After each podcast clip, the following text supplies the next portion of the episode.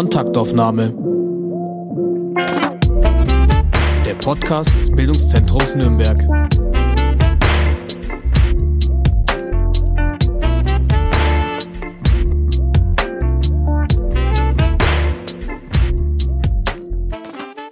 Hallo und herzlich willkommen bei einer neuen Podcast-Folge von der Kontaktaufnahme. Mein Name ist Hanna Diemer und ich spreche heute mit Anne Braun vom Zollhof. Und wir befinden uns heute auch mitten im Zollhof. Es ist super schönes Wetter. Wir haben noch so die letzten schönen Herbsttage erwischt und ich bin schon ganz gespannt, was die Anne uns über den Zollhof erzählen kann. Wir werden zuerst darüber sprechen, was der Zollhof eigentlich so genau ist, was Anne beim Zollhof macht und dann zur Startup-Szene in Nürnberg. Wie schaut die aus? Wie kann man die beschreiben? Lass uns anfangen. Hi Anne. Ja, hallo Hanna. Äh, vielen Dank, dass ich heute da sein darf. Ich habe es ja gerade schon gesagt, es ist meine allererste Podcast-Aufnahme und ich freue mich sehr. Was ist denn der Zollhof? Also der Zollhof ist ganz vieles, kommt immer so ein bisschen drauf an, auch wen man fragt. Aber der Zollhof ist eins von mittlerweile 19 digitalen Gründungszentren in Bayern. Also unser ähm, Beiname ist ja Zollhof Tech Incubator und der Inkubator, ähm, der fasst im Prinzip auch ganz gut zusammen, weil wir fördern vor allen Dingen frühphasige digitale Startups, helfen denen, ihre Ideen zu verwirklichen, ähm, zu validieren, auf den Markt zu bringen, Kapital zu finden. Aber auf der anderen Seite arbeiten wir auch mit etablierten Unternehmen zusammen, helfen denen dabei, neue digitale Geschäftsmodelle zu finden, helfen ihnen bei der Organisationstransformation. Genau, also es ist ähm, natürlich unser unser Hauptdaseinszweck, das ist die Startup-Förderung, aber wir arbeiten eben auch durchaus mit ganz etablierten Unternehmen zusammen. Seit wann gibt's den Zollhof in Nürnberg? Den Zollhof, den gibt's seit 2017 mittlerweile. Und jetzt sind wir hier in einem relativ neu anmutenden Gebäude. Würdest du mal so den Werdegang vom Zollhof ein bisschen beschreiben? Vom Gebäude oder von uns? Natürlich miteinander verwoben, wenn es geht. miteinander verwoben. Also ich kann ähm, auf jeden Fall sagen, dass das, äh, dass das Gebäude wirklich historisch schon auch für Innovation steht. Denn es wurde 1896 wurde das erbaut und zwei Jahre später hat ein Nürnberger Unternehmer namens Johannes Zeltner entdeckt, dass im Erdreich rund um den Zollhof Ultramarin zu finden ist, der Farbstoff. Und äh, damals war das Tatsache eine absolut technische Sensation. Zum ersten Mal wurde das möglich, den Farbstoff in großen Mengen und kostengünstig zu fördern. Und das war die Basis für das allererste deutsche Patent überhaupt. Und deswegen sage ich immer, wir arbeiten jetzt jeden Tag daran, dass das erste Zollhofpatent nicht das letzte bleiben möge mit unserer äh, mit unserer Startup-Förderung. Genau.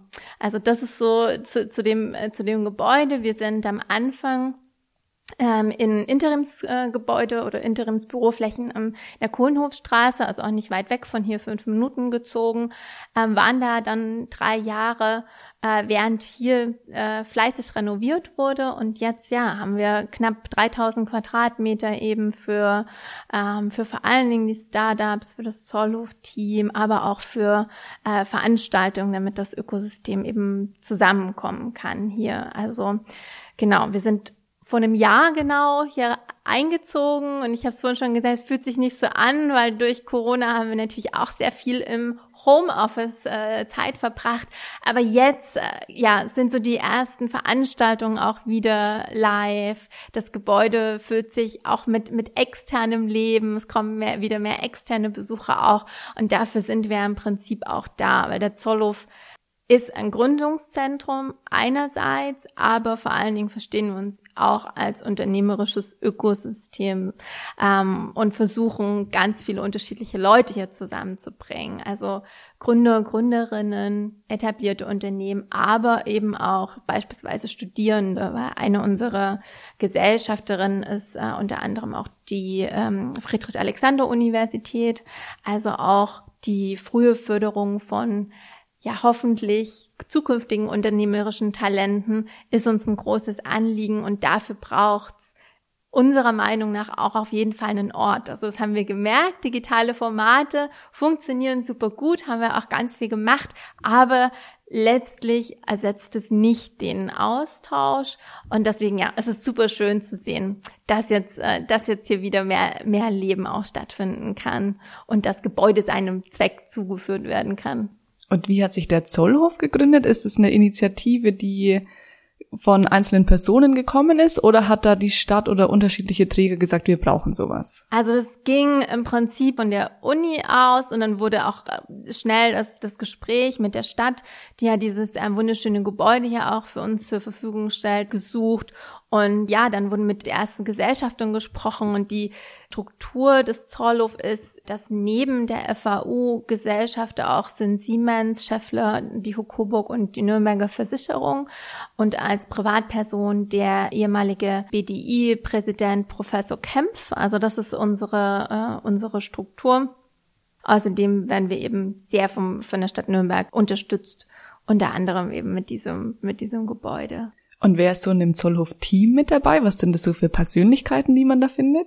Aber es ist tatsächlich ganz, ganz unterschiedlich ähm, und es ist auch gut so. Also wir haben ähm, Leute dabei, die haben schon selbst gegründet. Ich habe beispielsweise einen Background eher im Mittelstand. Wir haben Leute, die in Konzernen gearbeitet haben, in Startups gearbeitet haben. Das heißt, egal mit wem wir sprechen, wir haben so den 360-Grad-Blick, weil jeder kann die Organisationen verstehen, weil, weil das Team so divers aufgestellt ist. Und das ist, das ist, glaube ich, ein großer Benefit, den wir da, den wir da mitbringen, dass wir alle auch schon so unter, unterschiedliche Backgrounds haben, unterschiedliche Organisationsformen gesehen haben und deswegen auch unterschiedlichen Organisationsformen dann helfen können. Eure Webseite ist jetzt auf Englisch. Wie international ist denn euer Team? Unser Team ist auch international. Unser Startup Incubation Lead kommt aus Ungarn und wir sind natürlich schon angetreten, vor allen Dingen hier das Ökosystem in der, in der Region zu stärken. Aber dafür ist es wiederum auch notwendig, gut vernetzt zu sein, national, aber auch international. Und deswegen, gerade wenn man überlegt, dass hier in der Region super viele Leute auch arbeiten, die einen internationalen Hintergrund haben, gerade in den äh, etablierten Unternehmen, aber durchaus auch bei unseren Startups, versuchen wir viel Kommunikation auch auf Englisch stattfinden zu lassen. Also, oder beziehungsweise versuchen situativ zu schauen, wo macht Sinn, dass wir beispielsweise unsere Eventformate auf Englisch machen und Ebenso haben wir gesagt, ja, unsere Webseite macht auch Sinn, damit sie möglichst barrierefrei ist, primär auf Englisch zu haben. Aber man kann sich mit jedem von uns auf jeden Fall auch auf Deutsch unterhalten. ja.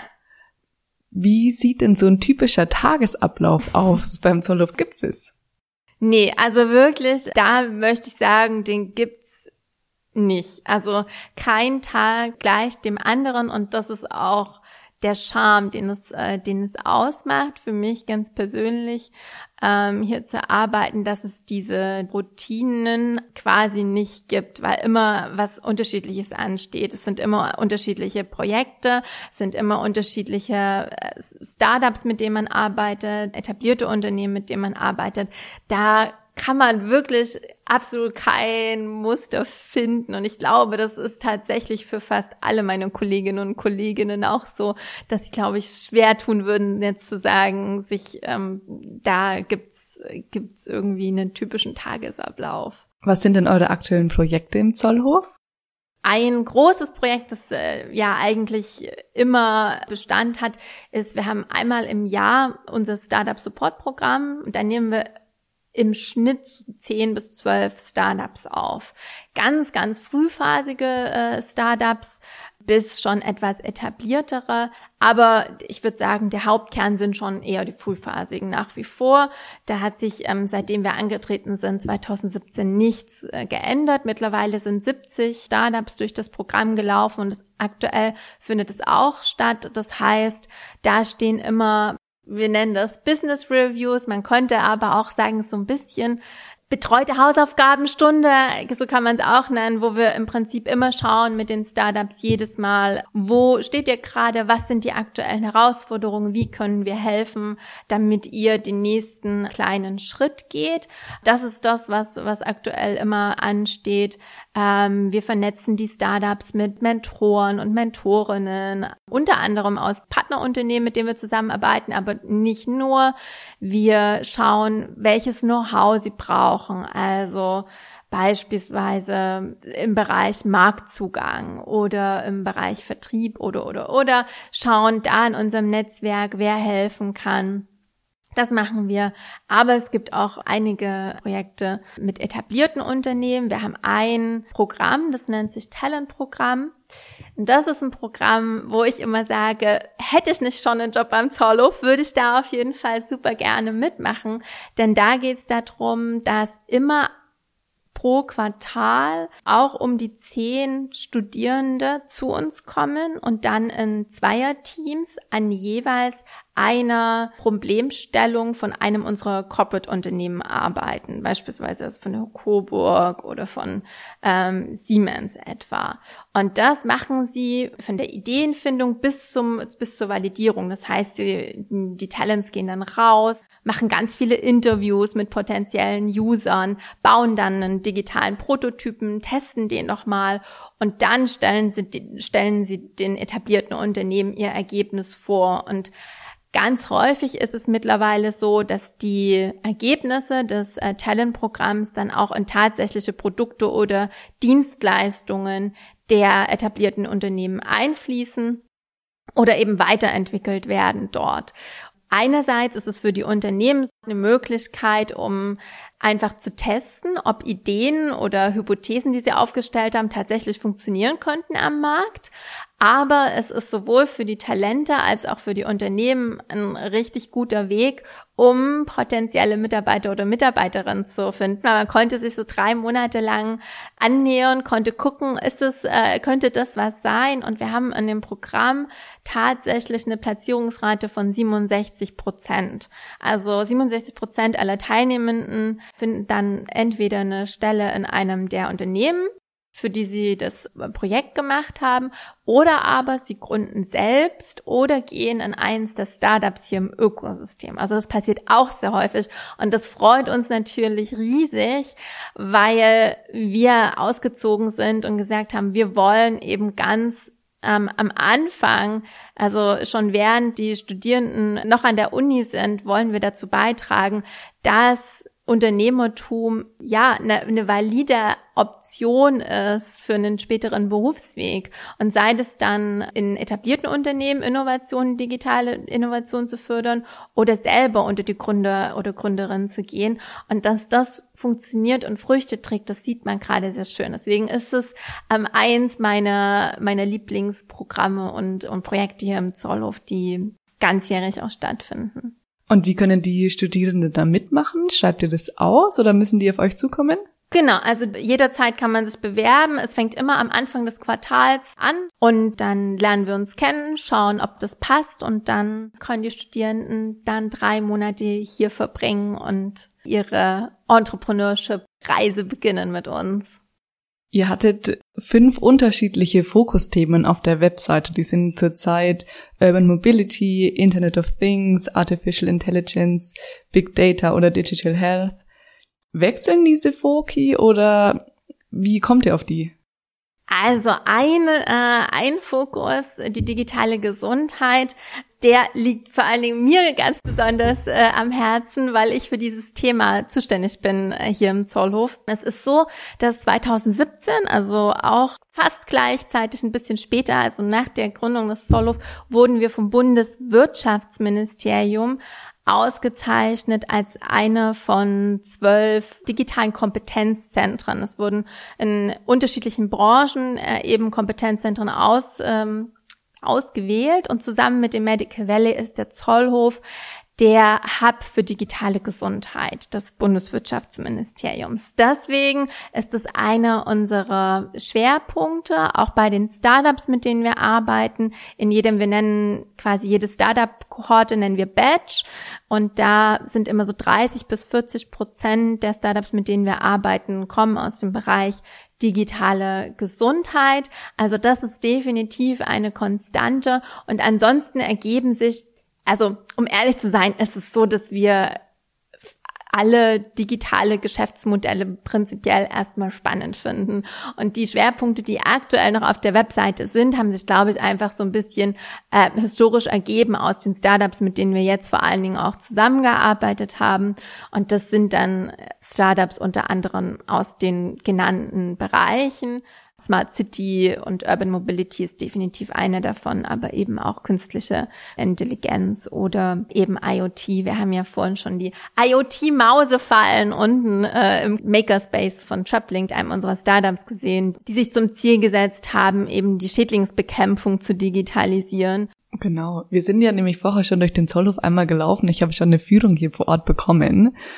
Du hattest das Thema Digital Health angesprochen. Jetzt in der Pandemiezeit, ist da vielleicht schon was von euch gekommen oder konntet ihr da was liefern oder war das eher noch in den Anfangsstadien?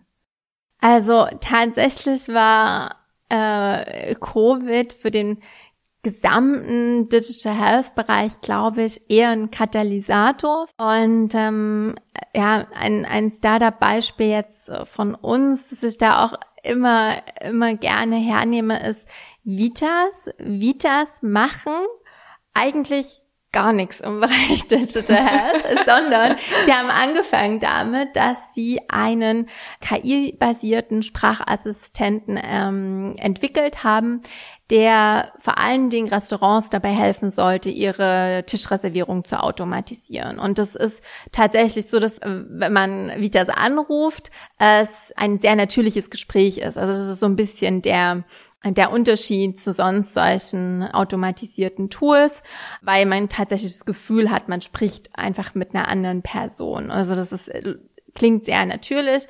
Und das war das Projekt, woran sie gearbeitet haben, als Covid losging.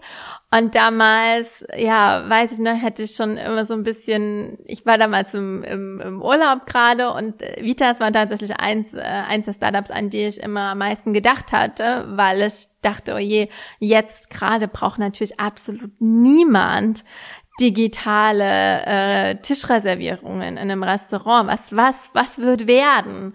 Und damals gab es den äh, Wir versus Virus Hackathon der Bundesregierung wo auch Vitas dran teilgenommen haben. Und da ist so die Idee entstanden, okay, diesen digitalen äh, Sprachassistenten kann man natürlich jetzt nicht nur auf Restaurantreservierungen anwenden, sondern auch auf andere Begebenheiten. Und dann war es letztlich so, dass Vitas anderthalb Jahre lang für die Kassenärztliche Bundesvereinigung Anfragen von Bürgerinnen und Bürgern beantwortet haben, die ganz generelle Fragen rund um äh, rund um Corona hatten und ähm, sind damit dann letztes Jahr eigentlich richtig äh, durchgestartet, haben am Ende des Jahres dann noch ihre erste Finanzierungsrunde bekommen und wachsen und gedeihen jetzt richtig gut gefühlt, äh, kommt äh, alle paar Wochen neue Mitarbeiterinnen, neue Mitarbeiter dazu bei, bei, äh, bei Vitas.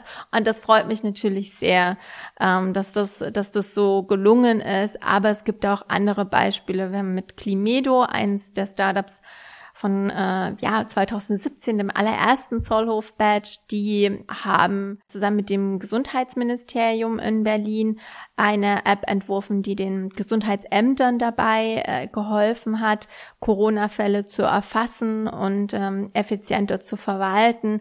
Also dann gibt es tatsächlich unterschiedliche Beispiele, auch hier aus dem Zollhof, wo man sagen kann, ja, zum Glück war Covid zumindest in dem Bereich tatsächlich auch ein, auch ein Booster in gewisser Weise. Auf eurer Webseite steht außerdem, dass ihr jetzt nicht der typische Startup-Inkubator seid.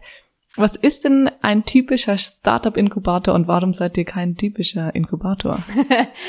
also ich glaube, was uns differenziert von anderen Inkubator- oder Accelerator-Programmen ist, dass unser Programm komplett personalisiert ist. Also wir haben am Anfang gemerkt, okay, wir unterstützen ganz unterschiedliche Startups, sei das jetzt ein Startup aus dem Gesundheitsbereich, ähm, was ein Bereich ist, der hoch reguliert ist, der ganz viel spezifisches Wissen auch abverlangt. Wir ähm, unterstützen Startups aus dem Mobilitätsbereich, aus dem IoT-Bereich, also querbeet und auch in eher unterschiedlichen Phasen teilweise. Und das bedeutet, eine eine für alle Lösung funktioniert nicht. Es macht nicht Sinn, dann zu sagen, okay, und das ist unser Workshop-Curriculum und das macht ihr jetzt alle durch und hinterher seid ihr hoffentlich äh, schlauer. Das klappt eben nicht und deswegen haben wir gesagt von vornherein, das ist natürlich mehr Aufwand für uns, aber alle Startups, die wir unterstützen, da wollen wir uns einfach hinsetzen, wollen gucken, wo, wo steht das Startup, wo können und müssen wir unterstützen, was hilft am meisten und auf Basis dessen bekommt jedes Startup sein ganz persönliches und individuelles Curriculum. Wir nehmen auch keine Anteile von den Startups. Also alle Startups, mit denen wir arbeiten, wenn sie hier sitzen und ähm, bei uns einen, einen, Arbeitsplatz haben, kostet der Arbeitsplatz im, äh, im Batch 109 Euro. Also deutlich auch unter marktüblichen Preisen und das ist es. Also mehr mehr wird's dann auch nicht. Also es, ähm, und ja, und ich glaube, auch unser Netzwerk ist so ein bisschen einzigartig, weil gerade hier in der Region jede Person ist maximal zwei Telefonanrufe entfernt. Und das ist, glaube ich, durchaus auch der Charme, dass die Startups, die, ähm, die hier mit uns arbeiten in Nürnberg, eben nicht eins von, ich weiß nicht wie vielen hundert oder wie vielen tausend ist, sondern eben auch Aufmerksamkeit und Sichtbarkeit nochmal in einem anderen Maß vielleicht erhält äh, und erfährt, als es jetzt beispielsweise in Berlin der Fall wäre. Du hast vorher gesagt, dass du selber eigentlich aus dem Mittelstand kommst. Aha. Jetzt hast du uns schon so viel erzählt über den Zollhof und was der Zollhof eigentlich macht. Jetzt äh, würde ich natürlich gerne wissen, wer du eigentlich bist. Was machst du denn beim Zollhof? Ja, auch ich ähm, habe das große Glück, dass ich beim Zollhof unterschiedliche Hüte tragen kann. Also ich bin einmal, darf ich ähm, unser Marketing-Team leiten. Das hat auch so ein bisschen den historischen Hintergrund, dass ich sage, in meinem ersten Leben habe ich International Business studiert. Ich habe fast sieben Jahre lang in einem B2B-Softwareunternehmen hier in äh, Nürnberg gearbeitet und habe da ganz viel gemacht von Business Development, aber auch vor allen Dingen sehr viel im, im Bereich Kommunikation. Da komme ich her und mich hat aber schon immer der Bereich Gesundheit sehr stark umgetrieben mein erster Ferienjob beispielsweise war denkbar uncool. Ich habe äh, oder was vermeintlich uncool, ähm, wenn wenn die anderen ähm, vielleicht in meiner Klasse gekellnert haben. Ich habe im Altersheim gearbeitet, ich habe es geliebt ähm, und habe tatsächlich auch äh, eine ganze Weile für den Nürnberg Stift noch vor, ähm, ja gearbeitet im ehrenamtlichen Besuchsdienst und auch das hat dann so ein bisschen tatsächlich dazu geführt, dass ich vor ein paar Jahren noch mal einen Master angefangen habe im Bereich Gesundheitswissenschaften. Und ähm, ja, jetzt muss ich noch mal eine Masterarbeit schreiben und dann kann ich da einen Haken dran machen. Und deswegen auch mein zweiter Hut im Zollhof, dass ich den besagten Digital Health Hub der, der Bundesregierung, als der wir eben ausgezeichnet sind, dass ich den leite. Und das quasi mein zweiter, mein zweiter Bereich ist hier, hier bei uns. Und daneben gibt's noch ein paar andere Themen, die mich umtreiben, beispielsweise das Thema äh, Diversität und Inklusion, weil gerade im Tech-Bereich ist es äh, ja auch immer noch so, also 15,7 Prozent Gründerinnenanteil haben wir in Deutschland und wir sind hier beim Zollhof auf jeden Fall gewillt, unseren, ähm, unser Möglichstes zu tun, damit wir ein Ort sind, wo sich ganz unterschiedliche Menschen erstmal willkommen fühlen und heimisch fühlen können und eben auch das Ökosystem so zu gestalten, dass Gründung für alle möglichst attraktiv sein kann. Jetzt kommst du ja interessensmäßig eher dann aus einer sozialen Schiene, wenn ich das so rausgehört habe. Wie kommt denn der Sprung in die Startup-Szene? War das eher eine Verzweiflung über die Zustände in so Gesundheitswesen oder wie bist du denn zum Startup-Tum dann gekommen? Mm, das war tatsächlich ein Zufall. Ich habe ähm, unseren Geschäftsführer, den Benjamin Bauer, ich habe ihn kennengelernt auf, einem, auf einer Panel-Diskussion und so bin ich letztlich zum Zollhof gekommen und ähm, ich wusste damals nicht, ähm, ob das das Richtige ist und dachte mir aber, okay, ich probiere das jetzt einfach aus. Und äh, das war die allerbeste Entscheidung überhaupt, ähm, weil ich bin jemand, ich bin ich funktioniere nicht so richtig gut als Spezialistin. Ich bin jemand, die gerne ganz unterschiedliche Themen ähm, besetzt. Und ähm, ich glaube, ich würde jetzt Beispiel, meine, meine, meine Mama denkt immer, an mir wäre eine ähm, Seniorenheimleiterin verloren gegangen. Das glaube ich hingegen jetzt nicht, weil, äh, wie gesagt, ich, ich liebe es, an unterschiedlichen Themen zu arbeiten. Und gerade Innovation im Gesundheitsbereich, da ist noch so viel zu tun. Da können wir noch so viel erreichen und so viel unterstützen, auch mit der Digitalisierung, dass mich das echt begeistert, auch diesen, ja, diesen Umbruch mitgestalten zu können Stück weit, aber durchaus auch ähm, auch super spannend finde zu sehen, wo stehen die etablierten Unternehmen in der Region, ähm, was passiert da gerade, an welchen Projekten wird da gearbeitet.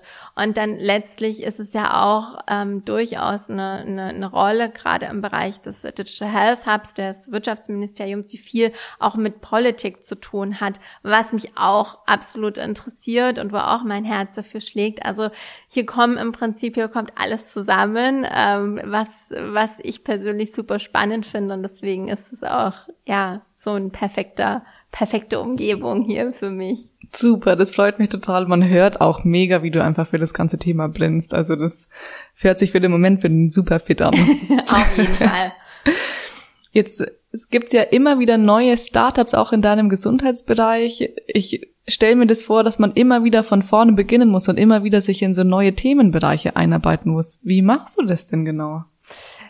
Also das ist tatsächlich so. Also gerade im Gesundheitsbereich ähm, in der letzten Legislaturperiode unter Gesundheitsminister Spahn. Der war super aktiv auch, ähm, hat ganz viele neue Gesetze im, äh, im Bereich der digitalen Gesundheit auf den Weg gebracht, unter anderem ähm, die DIGAs, die digitalen Gesundheitsanwendungen, also dass man jetzt auch zum Arzt gehen kann und sich digitale Gesundheits-Apps verschreiben kann. Mittlerweile ähm, ist jetzt seit einem Jahr auf dem Markt. Mittlerweile gibt es 20 dieser, dieser Digas, die dann auch erstattungsfähig sind für Patienten.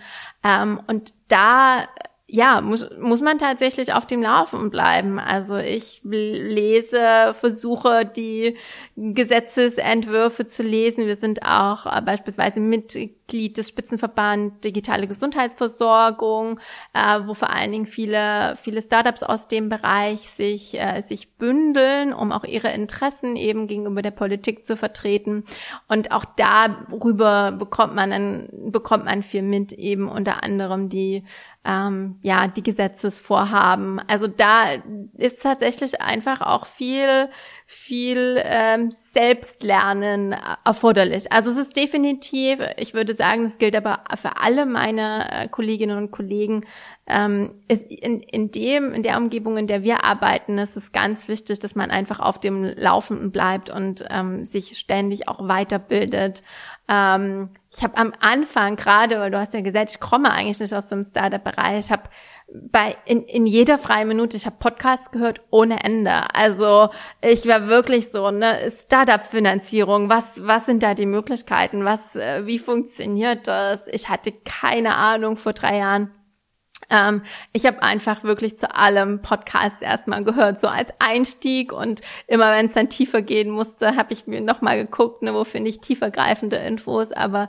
ja, so, aber das ist auch tatsächlich das, was ich, da, was ich super spannend finde, dass man hier, das ist, ist immer was Neues und das steht niemals still. Wenn du dann nach Hause gehst, schaust du dann auch solche Fernsehformate wie die Höhle der Löwen oder Bad Banks an? das ist eine witzige Frage, weil tatsächlich vor meinem ersten Besuch beim Zollhof, wo ich dann auch äh, quasi im Bewerbungsgespräch alle Teammitglieder kennengelernt habe, habe ich meine erste und bis dato auch ich muss es sagen, letzte Folge die Höhle der Löwen angeschaut, weil ich dachte, ich kann jetzt nicht äh, in, in, ein, in ein Gründungszentrum gehen, ohne jemals diese Serie geschaut zu haben. Aber letztlich ist die Höhle der Löwen eine, eine coole Unterhaltungsshow, hat aber jetzt mit, würde ich sagen, dem echten Startup-Leben und Alltag nur bedingt zu tun. Das heißt, ich kann mir den Zollhof eigentlich nicht so vorstellen wie die Höhle der Löwen. Das heißt, bei der Höhle der Löwen kommen ja immer die Startups zu den fünf, sechs Löweninvestoren. InvestorInnen, ja. genau, und bekommen dann Geld oder nicht. Und bei euch kommt man aber eher hin und bekommt Unterstützung, Workshops, Vernetzung. Genau, also bei uns geht's ganz viel um, um Know-how und Vernetzung, natürlich auch zu Investoren und InvestorInnen. Wir haben äh, jetzt auch ganz neu einen Investor, der hier im Zollhof sitzt. Also er hat uns gefragt, habt ihr noch einen Arbeitsplatz? Und ja, okay, natürlich macht das total Sinn. Und das ist fantastisch, weil er halt jetzt hier quasi an der Quelle sitzt ähm, und gefühlt auch jeden Tag mit einem anderen Startup ins Gespräch geht oder auch andere Investoren und Investorinnen dann hierher bringt ähm, und auch da die Vernetzung nochmal vorantreibt. Also auf jeden Fall Finanzierung ist ein wichtiges Thema, aber bei uns gibt's eben auch vor allen Dingen Know-how und Sichtbarkeit. Und wahrscheinlich auch Vernetzung mit den anderen Startups, oder? Weil ich kann mir vorstellen, dass viele an den gleichen Themen arbeiten und oft an den gleichen Stolpersteinen hängt. Da kann man sich bestimmt, wenn hier im Haus, ich weiß nicht, wie viele, 10, 15, 20 Startups sitzen? Ich glaube, aktuell sind es gut 20 Startups, haben wir 200 Arbeitsplätze für Startups hier im Haus. Die sind auch fast komplett ausgebucht aktuell. Und das ist, glaube ich, eins der größten Benefits, die, die es so gibt, dass man sich eben austauschen kann immer und sagen kann, boah, habt ihr einen Steuerberater, den ihr empfehlen könnt? Oder wie habt ihr das da, da mit dem und dem Thema gelöst? Ne? Und es gibt halt immer sofort jemanden, der dich unterstützt. Ne? Also weil er entweder nebenan sitzt oder weil er im Slack, äh, Slack-Kanal, also unserer Kommunikationsplattform äh, hier Zollhof intern das gelesen hat und dann, äh, dann sich irgendwie meldet. Also für für alle Fragen find, findet sich immer irgendeine Antwort. Und das merken wir auch in der Digital Hub Initiative. Wir sind der Hub für digitale Gesundheit, aber es passiert auch ganz oft da, zum Beispiel der Hub für Logistik in Hamburg irgendeine Frage hat, weil deren Partner Chibo eine Herausforderung hat, die es zu lösen gilt und sagt, hey, habt ihr anderen Hubs, habt ihr vielleicht bei euren Startups jemanden, der da helfen kann? Und es war erst letzte Woche, dass eine Anfrage reinkam und dann haben sich schwupps drei oder vier Startups gemeldet und ich konnte die Vernetzung herstellen und hoffe jetzt, dass vielleicht da, daraus was entsteht. Also es ist einfach immer ein sehr kurzer Weg und ich glaube, das macht das Netzwerk schon auch zu was Besonderem hier. Wenn ich jetzt ein Startup bin und mir überlege, okay, ich gehe jetzt nicht zu der Höhle der Löwen, sondern ich gehe zum Zollhof und ich möchte da Unterstützung und komme vor euch zum Team zum Vorsprechen. Wie passiert es? Also könnt ihr von Beginn an schon einschätzen, ob das ein erfolgreiches Startup sein wird oder wie bewertet ihr denn die Ideen, mit denen die Personen zu euch kommen?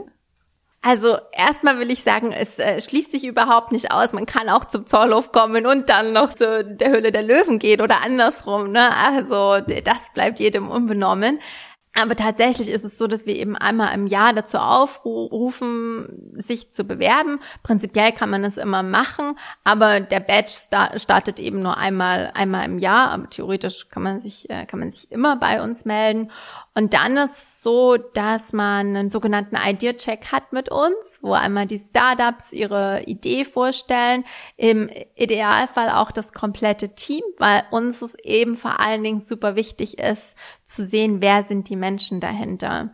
Also wir haben feste Kriterien auf Basis, auf deren Basis wir die Startups ähm, aussuchen.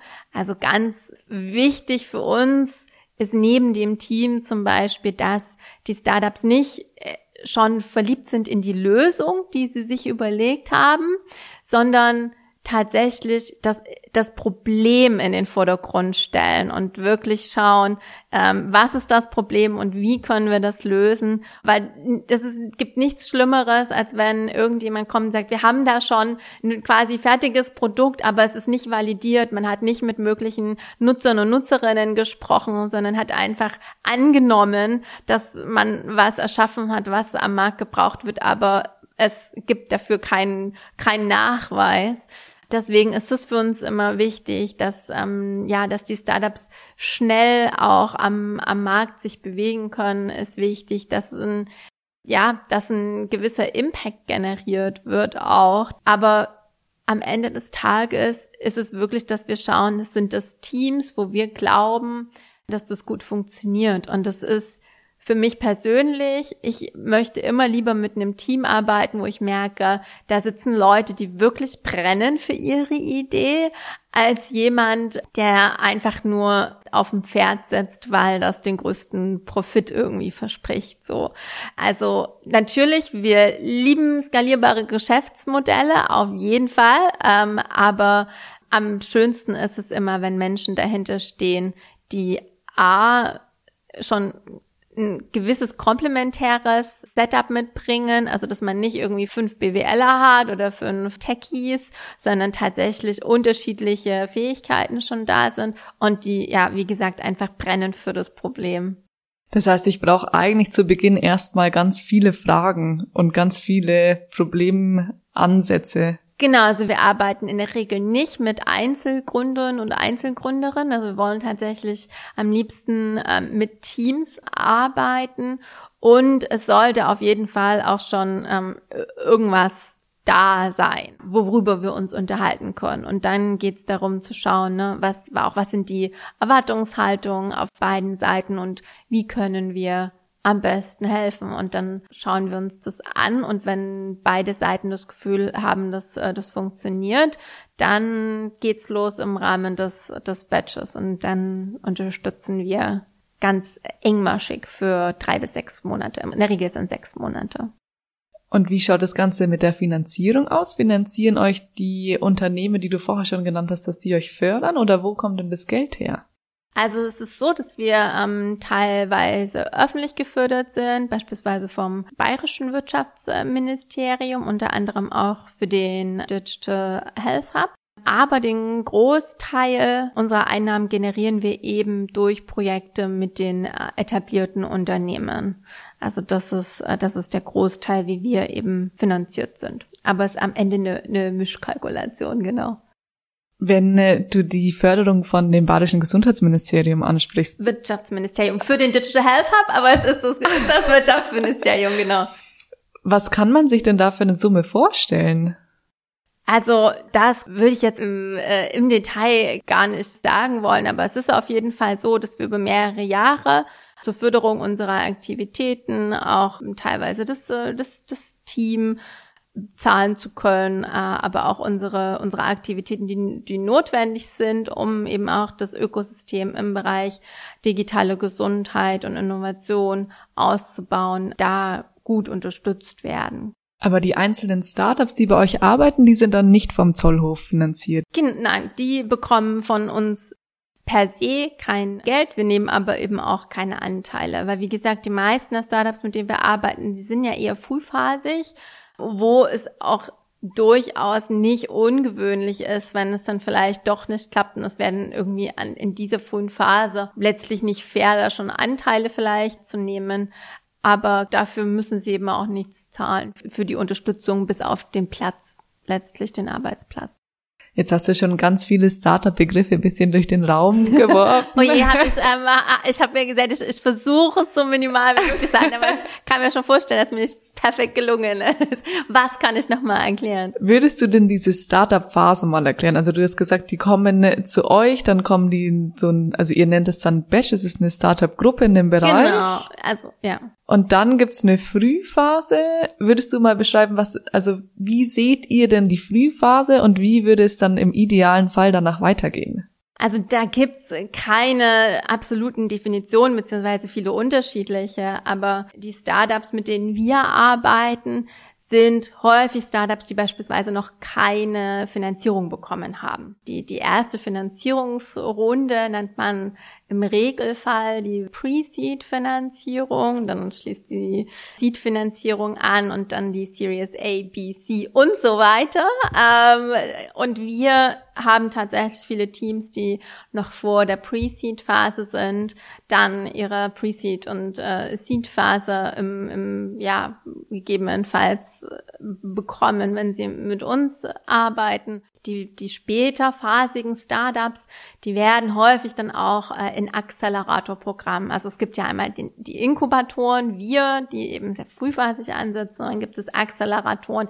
die dann ansetzen, quasi, wenn unsere Arbeit äh, vorbei ist und wo es dann wirklich darum geht, zu skalieren, zu internationalisieren, das Team ähm, richtig aufzubauen das, das ist so ein bisschen zu den Phasen. Aber bei der Finanzierung, auch da ist es so, man, man meint immer so diese, der Startup-Weg ist eben diese Finanzierungsrunden mit, mit äh, VC-Capital, also mit Venture Capital, mit Risikokapital. Ähm, aber auch da gibt's unterschiedliche Möglichkeiten. Wir haben auch mit einem Startup zusammengearbeitet, ähm, Smart City System, die machen Sensoren für Parkplätze, um, äh, um das Parkflächenmanagement zu digitalisieren. Und die haben jetzt äh, die, die allerlängste Phase, also die ersten fünf Jahre komplett gebootstrapped. Das bedeutet halt einfach, sie sind organisch gewachsen, haben kein ähm, Risikokapital aufgenommen, sind, sondern sind aus sich herausgewachsen. Ähm, und auch das ist eine Möglichkeit. Also es ist nicht so, dass man sagt, okay, also wenn du ein Startup gründen willst, dann, dann sieht der Fahrplan vor, dass es so und so aussehen muss, sondern da gibt es einfach unterschiedliche Möglichkeiten auch. Jetzt stellt man sich so eine Startup-Szene ja recht jung vor. Mhm. Fehlt euch manchmal so eine, so eine Weisheit der Älteren oder holt ihr euch die quasi ins Haus über die InvestorInnen? Also natürlich ich bin ja sowieso immer unser Cheerleader für Diversität, ne? Und das bedeutet nicht nur im Bereich Geschlecht, sondern auch Backgrounds, Altersstrukturen und so weiter und so fort. Und tatsächlich würde ich sagen, dass viele von den Gründern und Gründerinnen, die jetzt hier im Zorlof sitzen, eher jung sind, was aber auch zu unserer mit unserer Uninähe zu tun hat. Also viele Ausgründungen ähm, kommen auch daher, aber es ist nicht so, dass generell alle Gründer und Gründerinnen super jung sind. Ich glaube, das Durchschnittsalter ähm, in Deutschland liegt bei 34. Also da sieht man, es ist nicht so, dass man irgendwie im, im Schnitt alle sofort direkt von der Uni weg gründen. Frauen zum Beispiel gründen, wenn sie entweder schon ihre Kinder aus, aus dem Gröbsten raus haben oder aber auch in der Elternzeit. Das passiert auch häufig, dass dann nochmal gegründet wird. Also das ist ganz unterschiedlich, aber wir bringen für die, für die jungen Gründer und Gründerinnen die Expertise auch unter anderem durch die externen Mentoren und Mentorinnen, durch die ähm, externen Know-how-Provider aus dem Netzwerk mit rein. Also stellen da einfach sicher, dass da auch erfahrene Personen mit Rat und Tat zur Seite stehen können. Und da jetzt ein Inkubator seid und viele frisch, wie hast du das genannt? Frischphase? Nee. Frühphase. Frühphase. Ja. Frühphasige Startups mit dabei habt, kann ich mir vorstellen, dass es oft auch nicht funktioniert mit den Startup-Ideen. Wie geht man denn mit den Niederlagen um? Ja, das kann auch sein. Judith, unser Startup Incubation Lead, sie sagt auch ganz oft, äh, für sie ist es mindestens genauso wichtig, dass die Gründer und Gründerinnen Klarheit bekommen. Also gerade die, die ganz frühphasig sind. Und wenn wir dabei helfen können, festzustellen, lieber dann früher als später, dass eine Idee vielleicht nicht funktioniert, dann sind wir auch happy, weil dann haben wir demjenigen oder derjenigen vielleicht die Tür geöffnet für, für einen anderen Weg oder ähm, einen Impuls gegeben, es vielleicht nochmal anders zu versuchen. Nichtsdestotrotz ist es so, dass von den 70 Startups, die wir bisher betreut haben, gibt es 80 Prozent nach wie vor erfolgreich am Markt. Und man sagt ja, im Schnitt sagt man immer so, dass 90 Prozent aller Startups nicht überleben. Das heißt, wir haben da einen richtig, richtig guten Schnitt aktuell. Die Startups, mit denen wir zusammengearbeitet haben, haben vor allen Dingen auch 500, über 500 Jobs bisher geschaffen, was ich finde eine super schöne Kennzahl ist, noch weit mehr als das eingesammelte Kapital. Da sind wir, glaube ich, aktuell bei um den 50, äh, 50 Millionen. Aber ich finde, das ist doch so, das ist so abstrakt, aber so unter 500 Arbeitsplätzen, da kann sich jeder was vorstellen und im Idealfall viele davon auch hier in der Metropolregion. Das sind dann tatsächlich Zahlen, die glücklicherweise sehr sehr für die Startups sprechen und hoffentlich auch ein Stück weit für uns. ich würde schon sagen. ja. Die Nürnberger Startup-Szene, ist die denn außerhalb vom Zollhof noch irgendwie vernetzt? Kann ich die wohl treffen? Ich glaube, in, in Nürnberg gibt's ganz ganz viel, was man braucht für, für ein erfolgreiches unternehmerisches Ökosystem. Ne? Also es gibt schon immer erfolgreiche Gründer. Ich denke da zum Beispiel an die Design Offices auch. Die Michael Schmutzer, der hat auch eine Finanzierungsrunde von 60 Millionen Euro eingefahren, was äh, wirklich eine stolze Summe ist. Ähm, es gibt die etablierten Unternehmen. Wir haben unter anderem durch die FAU einen, den zweithöchsten Anteil von Menschen, die in der IT beschäftigt sind hier in Nürnberg. Also auch in Sachen Talente ist, ist, äh, ist alles ist alles da. Und ich glaube, was aber bis es den Zollhof gab, woran es so ein bisschen gemangelt hat, ist einfach so an dem Leim, der das zusammenhält und zusammenbringt. Und ich glaube, dass in, in vielen Bereichen sind, sind wir das einfach, weil wir auch super viele Veranstaltungen machen. Jetzt zum Glück auch wieder eben analoge. Also wir haben in den letzten ähm, Jahren, seit 2017, Veranstaltungen gemacht mit äh, ungefähr 16.000 Teilnehmenden. Also sind Hackathons dabei mit hunderten Teilnehmern, aber auch kleinere Events, die einmal monatlich stattfinden, beispielsweise unsere Know-how-Events und machen da super viel, um eben diese die Startup-Szene hier, hier zusammenzubringen. Da können wir sicherlich noch mehr machen. Es gibt auch Initiativen wie zum Beispiel Andersgründen, die es noch nicht so lange gibt in, äh, in Nürnberg, wo es darum geht, vor allen Dingen ja, Social Entrepreneurship, Impact Entrepreneurship zu, zu unterstützen. Das ist auch ein super, super wichtiges Angebot und, ähm, und ich glaube, es ist auch für uns einfach so ein, so ein Ziel zu sagen, wir wollen nicht mehr irgendwie als der Ort, wo vor allen Dingen nur Tech-Startups sich zu Hause fühlen, sondern wo eben auch ganz, ganz unterschiedliche Leute, ganz unterschiedliche Menschen, die was Neues kreieren wollen, egal in welchem Bereich, sich, ähm, sich zu Hause fühlen und werden da ganz sicher auch noch mehr in dem, äh, in dem Bereich machen. Was spielt denn die Nachhaltigkeit für eine Rolle in dem, in der Startup-Szene? Ich würde sagen, eine zunehmend wichtige. Ähm, also das, das, das Thema kommt aus allen Ecken immer mehr aufs, äh, aufs Tablett, aber ich würde absolut lügen, wenn ich sagen würde, wir haben jetzt aktuell bei den Gründungen, die hier sitzen, einen absoluten Fokus auf dem Bereich Sustainability. Ich würde mir wünschen, dass es, dass es noch mehr, mh, mm, noch mehr Fokus gewinnt bei noch mehr Gründungen. Und zwar nicht eben nur bei, ich sag mal, per se Impact Startups, sondern auch bei einem KI Startup, die aber eben ihr, ihr, ihr Geschäft so aufbauen, dass es, dass sie von vornherein darauf achten, keine Ahnung, wer sind meine Lieferanten, mit wem arbeite ich zusammen, mit wem arbeite ich vielleicht auch nicht zusammen, welche weiß ich nicht, welche, welche Milch kaufe ich ein für mein Team, ne? Oder welche Büromaterialien ähm, beziehe ich wo. Also es sind ja oft schon die ganz kleinen äh, Stellschrauben, an denen man dann äh, drehen kann. Das ist definitiv ein Thema, das uns, glaube ich, noch viel beschäftigen wird und wo es auch noch ganz viel Möglichkeit gibt für uns, um Zollluft zu wachsen. Aber du siehst es schon eher als Antriebskraft als als Hindernis die Nachhaltigkeit.